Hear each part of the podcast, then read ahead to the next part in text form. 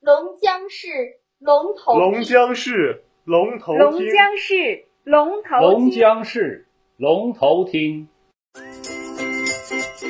今天是二零二零年十月二十六号，星期一。黑龙江日报为您播报的国内和国际新闻内容有：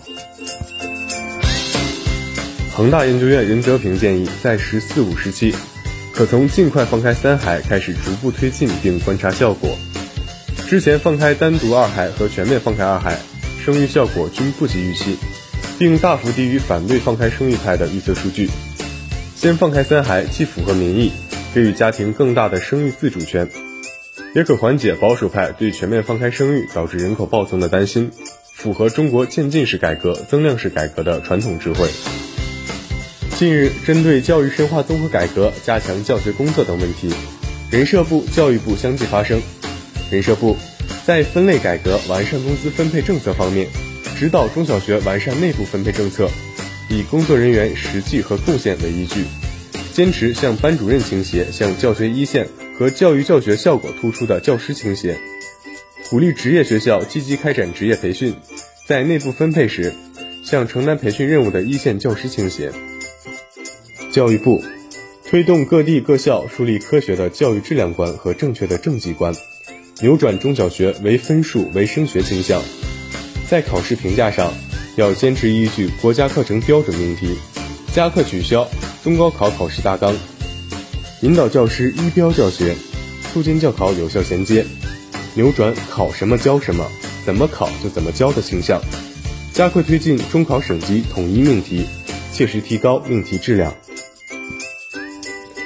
十月二十五号，央行数字货币研究所所长穆长春在外滩金融峰会上表示，微信、支付宝和数字人民币不是一个维度上的，微信和支付宝是钱包，数字人民币是钱包里面装的钱。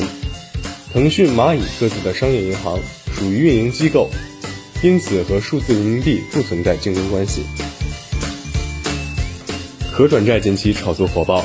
自十月二十六号起。投资者必须签署可转债风险揭示书，否则将没法参与可转债的打新和买入。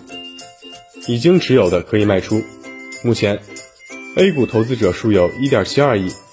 参与可转债打新的投资者户数有高达862万。当地时间十月二十三号，美国加州旧金山地方法院驳回了美国司法部下架微信申请，维持上个月的临时禁令。即禁止将即时通讯工具微信从美国境内应用商店中下架。该地方法院的法官劳雷尔·比勒表示，美国政府提交的证据并没有改变法院先前的观点，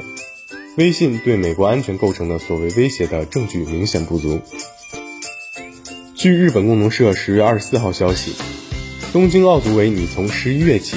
受理东京奥运会相关赛事门票进行退票的申请。东京残奥会的退票工作。预计将在十二月展开。相关人士透露，关于能否按计划人数规模让观众入场，日本政府和东京奥组委将在分析新冠肺炎疫情和采取防疫对策等的基础上进行慎重判断。明年春季可能会做出大致判断。韩国三星集团会长李健熙当地时间二十五号早五时在首尔三星医院去世，享年七十八岁，留下的股票资产约为十八万亿韩元。业内消息人士估计，他的继承人将为股票资产缴纳约十万亿韩元的遗产税。二零二零年十月二十五号更新，法国医院累计确诊一百一十三万八千五百零七人，比昨日新增五万两千零一十人。法国累计死亡三万四千七百六十一人，比昨日新增一百一十六人。新冠阳性检测率达百分之十七。受疫情影响。今年第二季度，可口可乐公司收入锐减百分之二十八。可口可乐公司表示，将停止生产一些销量低甚至过时的饮料。北京时间十月二十六号凌晨两点，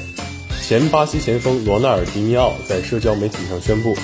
他确认自己的新冠检测结果为阳性，目前已经开始自我隔离。